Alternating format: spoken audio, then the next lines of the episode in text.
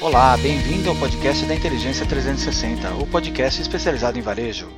Olá, pessoal, bom dia. Nós estamos aqui com o Eduardo Frigonese, ele é da Sinapcom, e ele vai trazer para a gente hoje uma experiência muito interessante. Como que a gente trabalha, como a Sinapcom tem trabalhado toda a integração aí dos canais. Vamos fazer isso na prática, as experiências. Vai ser um bate-papo bem dinâmico, muito interativo e com base nesse conhecimento que o Eduardo tem, que é incrível, e, e das experiências que ele está passando aí em trabalhar essa integração de canais para atendermos melhor uh, os nossos clientes. Afinal, se a gente fala em experiência do consumidor, passa necessariamente por uma integração. Eduardo, muito bem-vindo, muito obrigado pelo seu tempo de estar aqui com a gente neste bate-papo. Bom dia, bom dia a todos. Obrigado, Legar, pelo convite. É um prazer estar aqui com você. Muito bem. Eduardo, para começar, resume para nós o, o, propósito da, da Sinap, com a trajetória, prioridades do momento, que a gente sabe que está passando aí, todo mundo por grandes mudanças. Você poderia sintetizar para nós aí tudo isso um pouco? Sim, vamos contar um pouquinho da história, né? tentar ser breve. A Sinap, ela nasceu em 2012. A gente nasceu na época juntos com o Shop Together, que é um e-commerce de moda premium bastante conhecido. E na época a gente nasceu com o propósito de ser um full commerce focado na área de moda inicialmente, uh, oferecendo esse serviço né, para quem não conhece o que é o full commerce. A gente oferece uma solução completa, integrada para criar o e-commerce, desenvolver o e-commerce da marca e fazer toda a operação. Então, desde o desenvolvimento da plataforma, integração nos nossos sistemas, e a gente faz a operação logística, a gestão do transporte, a operação de saque, financeira, comercial e marketing. Então, o, o, é um full outsourcing para as marcas resolverem em um único parceiro o que elas precisam para desenvolver e operar o seu e-commerce. Uma marca, no geral, ou ela vai fazer o e-commerce in-house, ou ela terceiriza com vários players, ela contrata uma logística, contrata uma empresa de saque, contrata uma agência de marketing, ou ela tem essa opção que é um, um full outsourcing, que a gente chama aí de full commerce. Então, lá em 2012, a gente começou com focado em moda. Naquele momento, o mercado de moda estava demandando muito, uh, era, era a bola da vez ali no e-commerce, e andamos aí em 2012 até 2014 focado nesse mercado. No início de 2015 a gente começou a ampliar categorias, entendendo que o full commerce iria muito além do mercado de moda. Começamos a trazer clientes como L'Oréal, que é cliente nosso até hoje, BBL, que é de filtros de água, Pepsi e por aí vai. E em 2000, início de 2017 a gente fez um, um spin-off. O Shop Together fez uma fusão com o Que Vestir, que era o principal concorrente na época, formando o grupo Icon. E nesse momento a gente fez um spin-off da Sinapco e do Shop Together, passando a ter aí de fato duas empresas totalmente autônomas. Nesse momento do spin-off a gente já vinha trilhando esse caminho de abertura de categorias e a gente seguiu com, com, o propósito de passar a oferecer o melhor nível de serviço que o consumidor pode ter na internet para os nossos clientes. Então, os nossos clientes são nossas marcas, o consumidor são os clientes deles.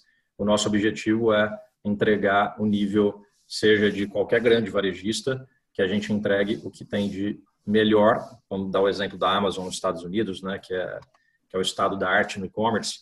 É, o objetivo da Sinapcom é, considerando que tem melhor no Brasil para serviços de e-commerce se a gente entregar isso para os consumidores dos nossos clientes.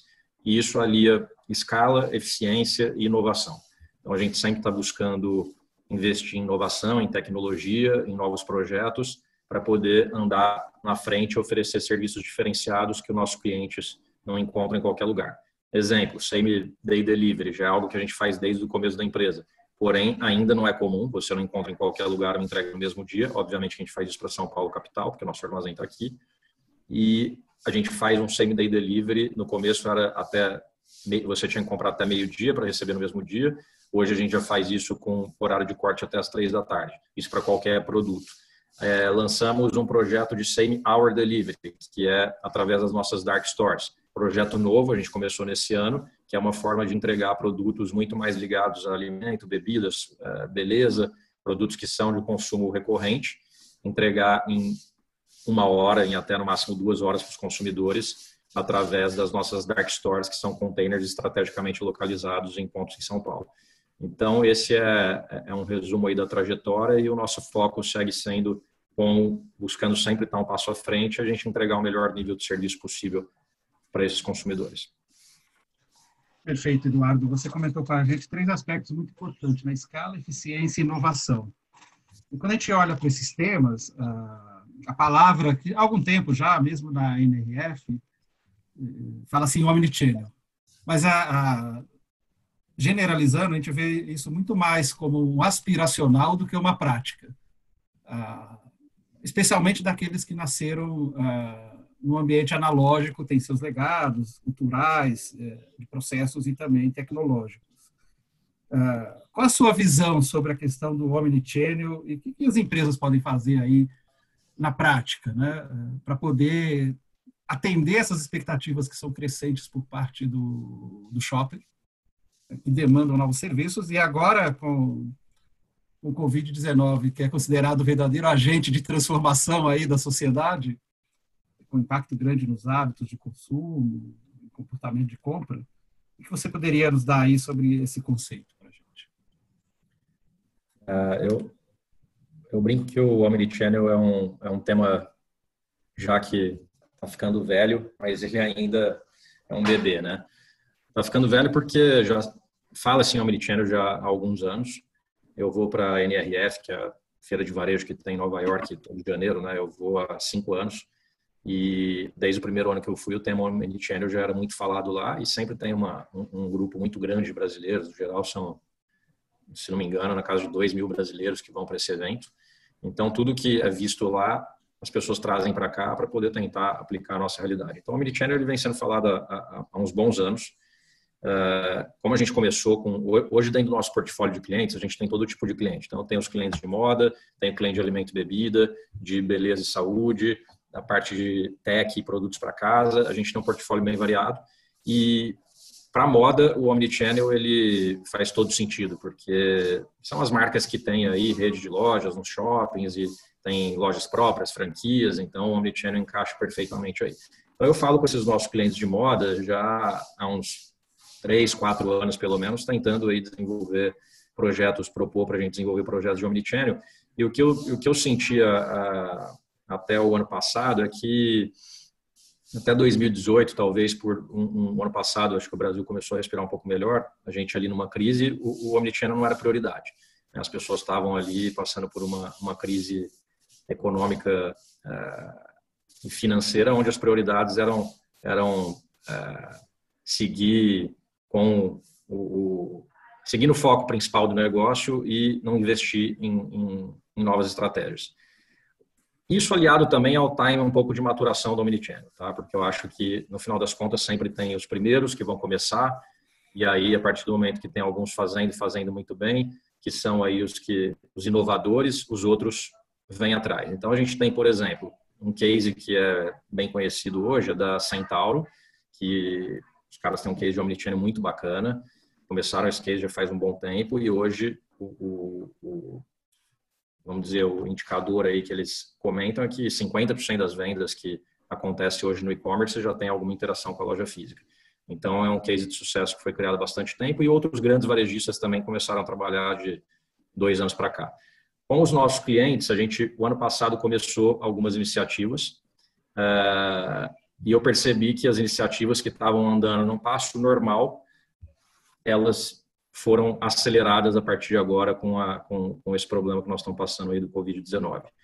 Então, hoje a gente tem uma demanda maior e mais uh, urgente do que a gente tinha seis meses atrás, quanto às frentes aí de omnicanalidade. Porém, obviamente, a demanda é para preparar esse projeto e para colocar ele para rodar a hora que o varejo tradicional voltar a funcionar normalmente. Então, uh, eu, eu acho que a omnicanalidade ela tem uma o desafio dela, ela tá vai muito além de sistema, tá? Sistema para mim é só um primeiro passo e esse a gente consegue vencer talvez mais fácil do que outros. Os desafios que eu vejo no Omnichannel são culturais, as pessoas que estão envolvidas nisso e muitas vezes fiscais. Quando você vai envolver franquias que são outros CNPJs em outros estados, a gente tem essas barreiras também.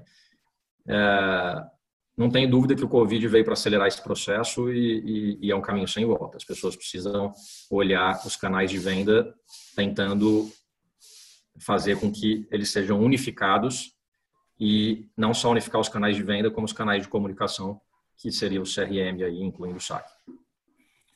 Perfeito. Você falou de um ponto muito importante, que compartilho da mesma opinião, porque antes da gente falar em, em processos em tecnologia, a gente vai ter que falar de cultura, que é exatamente uh, esse modelo mental que a gente já tem aí, né, construído, nosso software instalado, a maioria que a gente está falando de varejo, ele é analógico, especialmente o que é o varejo físico, e agora ele tem o desafio de incorporar o mundo digital. Da perspectiva cultural, você teria alguma dica para passar para os nossos ouvintes?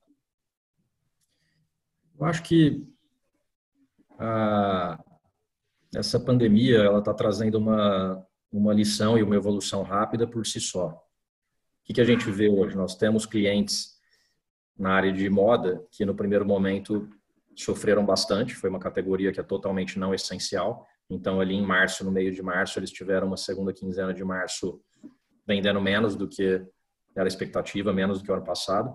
Porém, essas marcas começaram a fazer ações para reverter esse cenário, utilizando toda a tua força de venda do varejo tradicional. Então, hoje a gente tem, não só dentro da Sinap com clientes, mas diversos outros que a gente acompanhou no mercado, que passaram a utilizar todos os seus vendedores das lojas físicas para ser a força de vendas trazendo cliente pro online, que é o canal que está disponível. Isso via WhatsApp, então, utilizando o WhatsApp para poder comunicar com os clientes, mandar sugestão de produto e mandar link já com um carrinho, com checkout, com produtos que o cliente queira só para ele finalizar a compra, como também com ferramentas onde cada vendedor pode criar a sua própria loja. Ele monta só um link. É, é, é uma forma dele ter a sua loja própria, que na verdade é a loja da marca, mas com a carinha dele para ele poder divulgar isso para os clientes. Tem formas diversas, você pode fazer isso simplesmente distribuindo um cupom para os vendedores, que eles vão divulgar esse cupom com algum tipo de benefício, de algum desconto, ou frete, frete grátis para todos os clientes. Inclusive, esses vendedores passaram a fazer um trabalho não só para os clientes da loja, como para todo o, o, toda a rede de contato deles. Eu vi vendedores de redes no LinkedIn, a Marisol é cliente nosso e ela fez uma ação dessa, e eu vi no LinkedIn uma, um colaborador da Marisol fazendo lá uma divulgação, que eles estavam fazendo uma ação de venda, e que ela tinha lá um cupom diferenciado para um frete, um desconto. Então, esses vendedores eles estão tendo que se digitalizar é, forçadamente agora. E o que eu penso é que a frente de a força de vendas aí das lojas sempre foi um dos principais empecilhos, porque o vendedor fica com receio se isso vai impactar na venda dele, se vai impactar no bolso dele, porque ele vive de comissão. Então, o que a gente sempre sugere para todas as marcas é: você não pode de forma alguma diminuir ah, o rendimento, a comissão do teu time de venda se você quiser fazer um omnichannel bem sucedido. Você tem que ter esse pessoal engajado porque eles que vão fazer a coisa acontecer.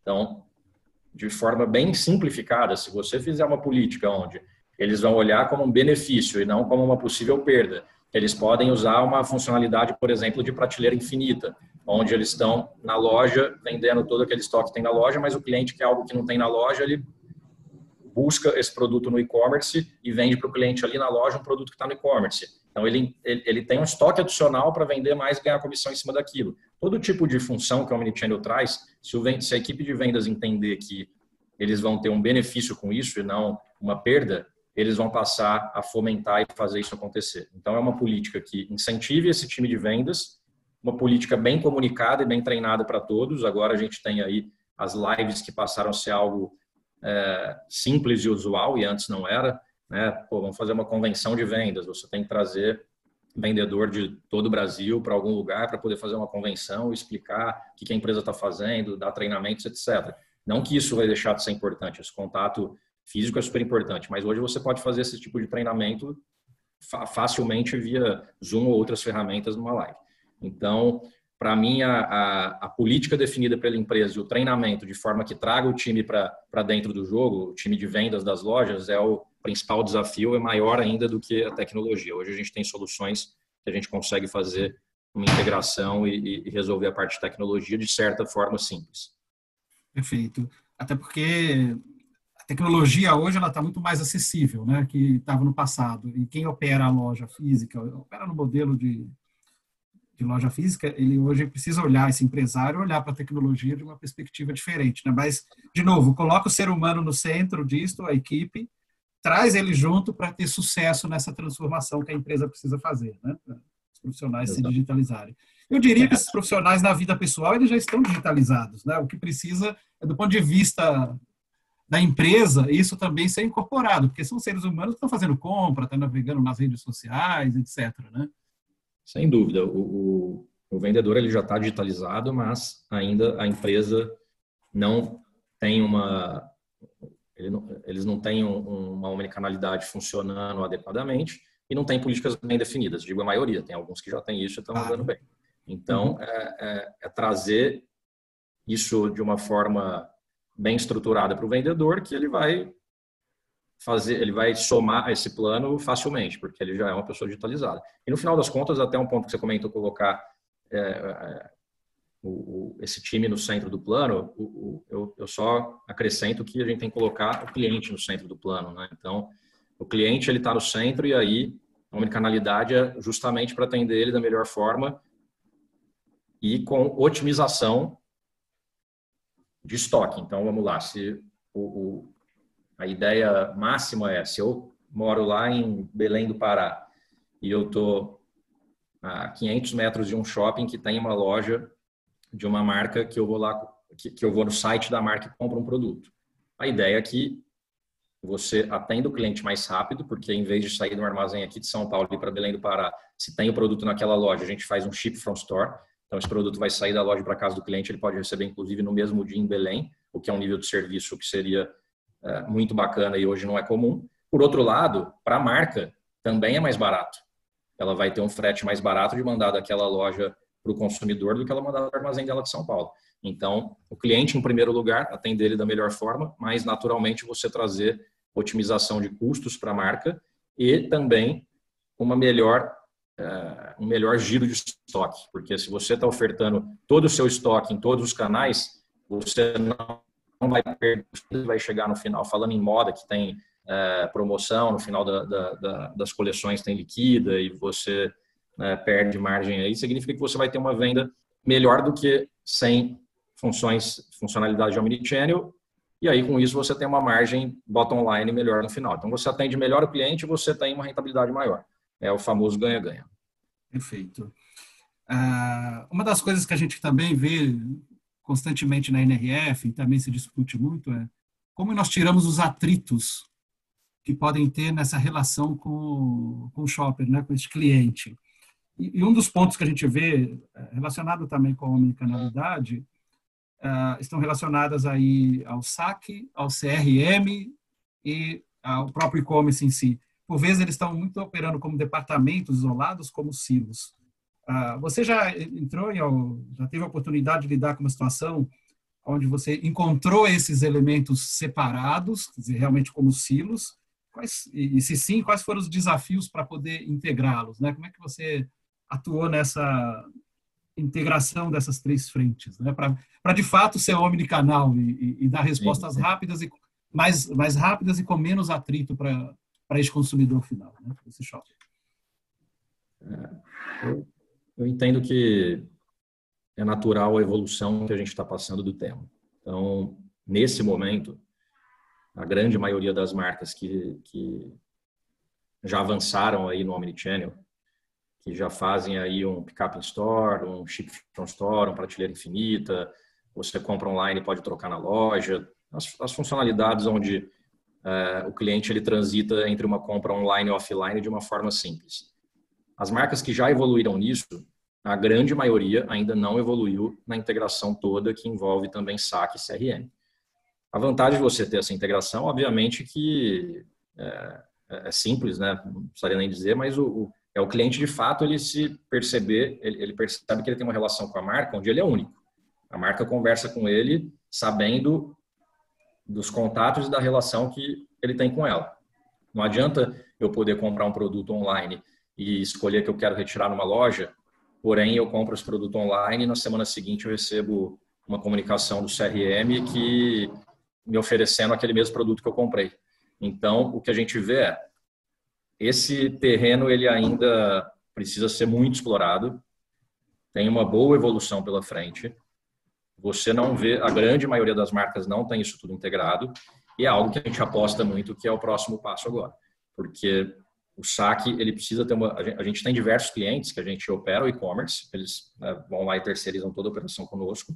A gente faz o saque do e-commerce, mas ele tem um outro saque que atende demandas de lojas físicas. Então é isso agora que a gente está convergindo para ter um saque único que tenha a visão do cliente tanto no, no, no contato e das compras dele no varejo online, no varejo físico, e o CRM está ligado a isso, tanto para comunicação com o cliente, para qualquer tipo de comunicação, seja é, ofertar algum produto de uma nova coleção ou avisar de um produto que ele pode ter interesse, qualquer tipo de comunicação, também ter a integração dos dois canais. Para isso, o que a gente precisa é base de dados. Então, a base de dados do e-commerce sempre foi muito melhor do que a base de dados do varejo tradicional. A gente tem o problema do varejo tradicional que a pessoa ela vai, quer fazer uma compra, não quer deixar nenhum tipo de dado, então muitas vezes você não tem o rastro desse cliente. Mas a partir do momento que você mostra para o cliente que ele vai ter benefícios com isso que não vai ser simplesmente ele deixar os dados para ficar recebendo um monte de oferta de vendas, você quebra uma barreira e começa a ter uma comunicação muito mais integrada e aí sim é o estado da arte onde o cliente ele é único para a marca, tanto para o contato de saque do CRM, como também ele tem todas as funções de online e offline disponíveis para ele. Perfeito.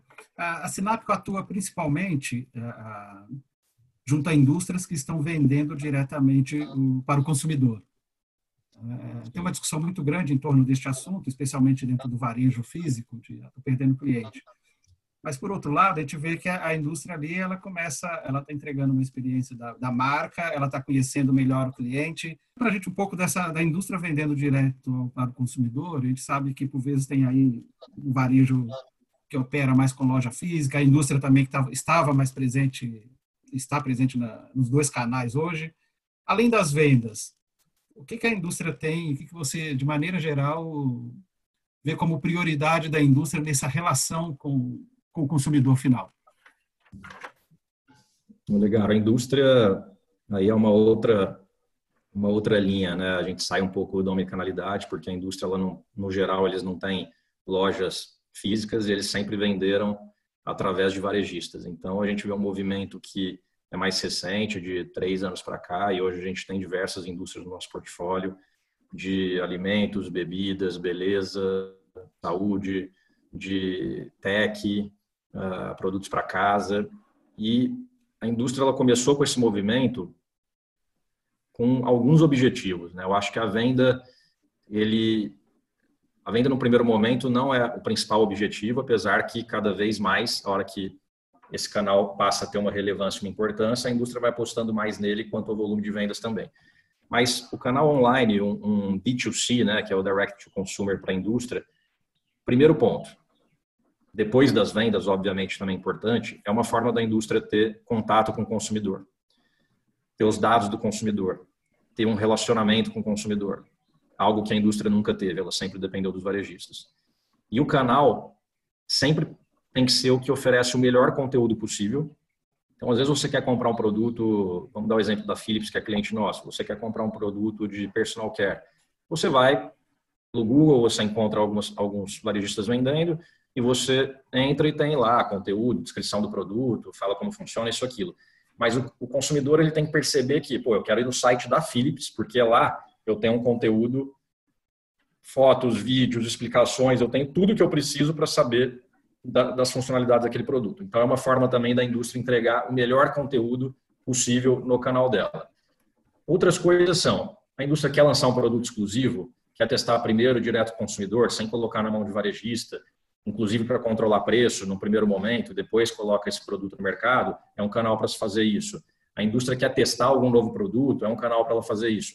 Então, para mim, está ligado a, a, esses fatores: contato e dado do cliente, teste de novos produtos, lançamento de produtos com exclusividade e, e controle de preço e uh, o último ponto aí e muito importante é o melhor lugar de conteúdo que o consumidor pode encontrar. Perfeito. E, já que a gente está falando em conteúdo, quando a gente olha para esse momento aí do que nós estamos vivendo, essa pandemia, quais são os aprendizados que estão, estão surgindo, que está em curso para nós, né? Estamos gravando neste momento essa, essa, essa, conversa.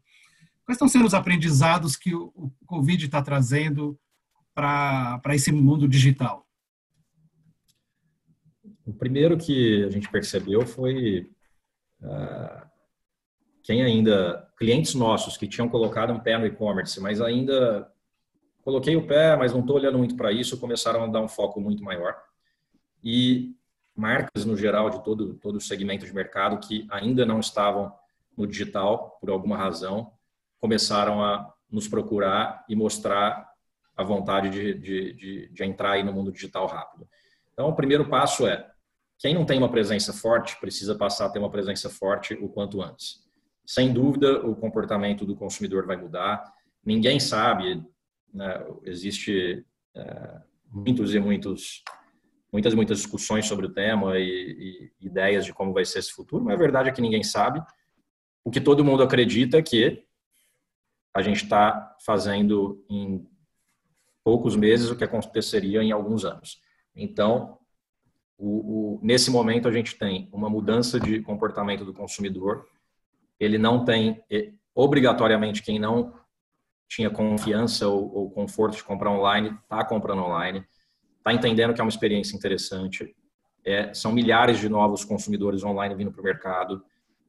Eu não acho que a hora que o varejo físico voltar, esse consumidor ele vai deixar de consumir online. Óbvio que ele vai consumir no físico também, mas ele vai seguir consumindo online. Então, só mostra a necessidade de uma aceleração de uma boa estrutura online, de uma boa estrutura é, de omnicanalidade, uma boa integração de sistemas para poder lidar com esse consumidor que vai querer ter um relacionamento com a marca cada vez mais simples e ao mesmo tempo vai buscar cada vez mais um nível de serviço diferenciado. Então a marca precisa ter uma presença forte no digital, ter um bom uso dos seus dados, obviamente, obviamente é, seguindo aí as regras da LGPD que foi postergada um pouco, mas que vai entrar em, em, em vigor aí em breve e entregar, integrar os canais, entregar para o cliente o melhor serviço possível no, no, lugar que ele quer e no momento que ele quer. Eu acho que nada de. É, é, é uma aceleração do que a gente acreditava. Perfeito. Para mim, Eduardo, eu entendo com isso a gente tem aí um excelente conteúdo e, a, na verdade, eu ia te perguntar justamente o que vem por aí. Eu entendo que você já sintetizou o que vem por aí para a gente que é justamente que novos hábitos serão criados, e claro, pessoas voltam para a loja física, mas primeiro não todas, e ela vai hoje, a gente vai viver um contexto mais fragmentado, porque se ela não tinha experiência online, hoje ela vai ter experiência na loja física e também experiência online. Ah, e também se eu entendi um pouco da, do que você falou, que ah, que pessoas que não tinham conforto para poder comprar online ou a confiança, elas foram entre aspas pela, pelo contexto forçadas a isto e elas descobriram que isso pode ser muito positivo. Uh, tem algo que você ainda acrescentaria do que vem por aí? O que, que as pessoas, como é que os executivos podem se preparar para esse cenário? Eu, a minha resposta foi muito baseada no, no nosso negócio, no que a gente, hum. né, no nosso perfil de clientes, que é o consumo de produtos no geral, né?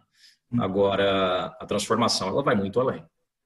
Então, hoje, por exemplo, o home office, ele, na maioria das empresas, algumas poucas empresas já tinham políticas bem, bem definidas. Na, na própria Sinap, a gente não tinha uma política bem definida. E eu não tenho dúvida que quando a gente voltar, a gente já tem um plano todo desenhado e definido e o home office vai passar a ser é, uma política que vai fazer parte do nosso dia a dia. E isso eu venho escutando de diversas empresas, diversos clientes e grandes empresas que, estão em nossa linha.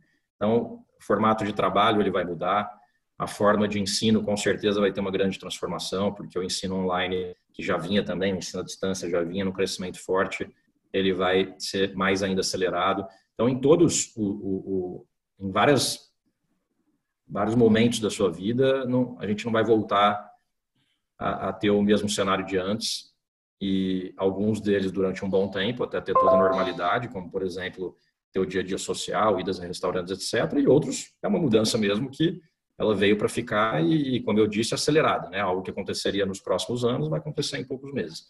Então, as pessoas têm que estar preparadas para esse novo normal e adaptarem tanto suas empresas, seus ambientes de trabalho, a forma de uh, comunicação e a forma de vendas e entrega de serviço também para os consumidores. Eu acho que quem vende produto tem que estar cada vez mais ligado ao serviço que ele entrega junto. O serviço ele vai passar a ter tão importância quanto o produto na maioria das vezes. Eu acho que essa, esse é um geral, um assunto bem amplo. Né? Se a gente for entrar nele aqui, poderia ser uma hora de conversa, mas em linhas gerais isso aí. Perfeito. O Eduardo, era isso. Eu quero agradecer aí a sua contribuição para que as pessoas possam compreender este momento, os benefícios dessa integração e como você falou, né? Nós estamos falando, se a gente falava em, pro, em produtos com seus atributos tangíveis, ah, esse produto hoje ele é ampliado para serviço e para experiência para que, que esse cliente vai ter.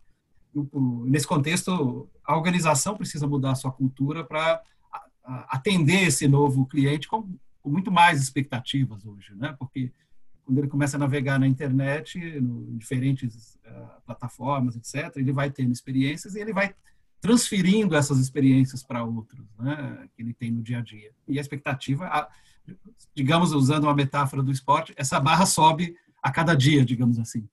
Exato. Perfeito. Eduardo, mais uma vez, muito obrigado pelo seu tempo e por estar aqui com a Inteligência 360, falando da Sinapcom e dessa importância das vendas online, obrigado, desse legal. relacionamento online. Obrigado. Legal, foi um prazer participar, obrigado. Em breve nos falamos de novo. Perfeito.